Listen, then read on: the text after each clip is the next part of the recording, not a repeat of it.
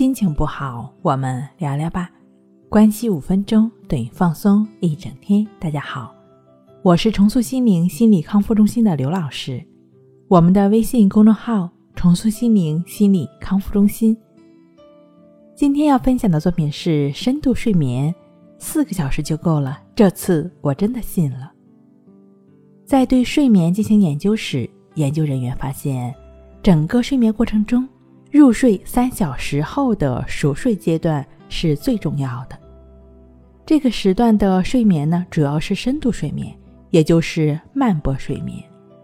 人体被氧化的细胞会在此刻呢得到修复，但是并不是说保证了这三小时的睡眠，人就可以拥有充沛的体力和精力。这是因为此时的意向睡眠还不够。意向睡眠呢，就是我们常常。所说的快速眼动阶段，而这个阶段对于清除精神疲劳有着极其重要的作用。研究人员对意向睡眠的人进行脑电图监测，发现这些人的脑电图与觉醒时是很相似的。处于这个阶段的人呢，植物性神经系统活动增强，所以会有一些意识。如果是在快速眼动阶段下醒来的话，人往往会感觉到烦躁不安。从医学角度来讲，我们可以放心的坚持短睡的界限是四个小时，过多或者过少都不合适。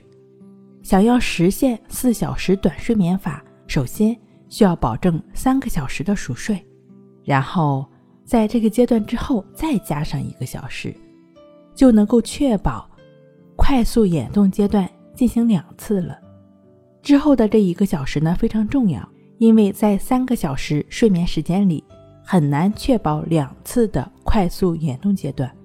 四个小时的话呢，两次快速眼动阶段的睡眠就有可能实现了。关于睡四个小时效果会不会更好的问题，其实答案是否定的。人呢不是机器，所以。即便睡了以九十分钟为周期循环，也不见得每个人都能保证在睡了四个半小时后刚好结束两次快速眼动的睡眠。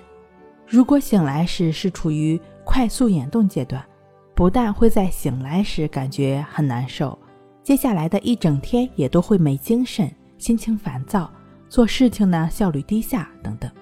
那对于会有一些入睡困难。或者是说多梦易醒的朋友来说，如何更好的帮助自己安然入睡，当然是首要要去考虑的。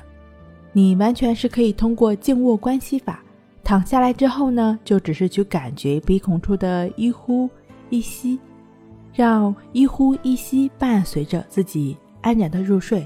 当然了，最好呢是能够结合静卧关系法的练习，也就是说盘腿静坐。去持续感觉鼻孔处的呼吸，呼吸呢是实实在在的当下，呼吸的品质就代表了我们生命的品质。静坐关系法呢是静卧关系法的基础。对于有一些睡眠障碍的朋友，建议静坐关系法和静卧关系法结合练习，正确持续的练习这两个方法，至少一个月，我们的睡眠都会有一个不错的改善的。睡不好，学关西，关系五分钟等于熟睡一小时。以上是由重塑心灵心理康复中心制作播出。好了，今天跟您分享到这儿，那我们下期再见。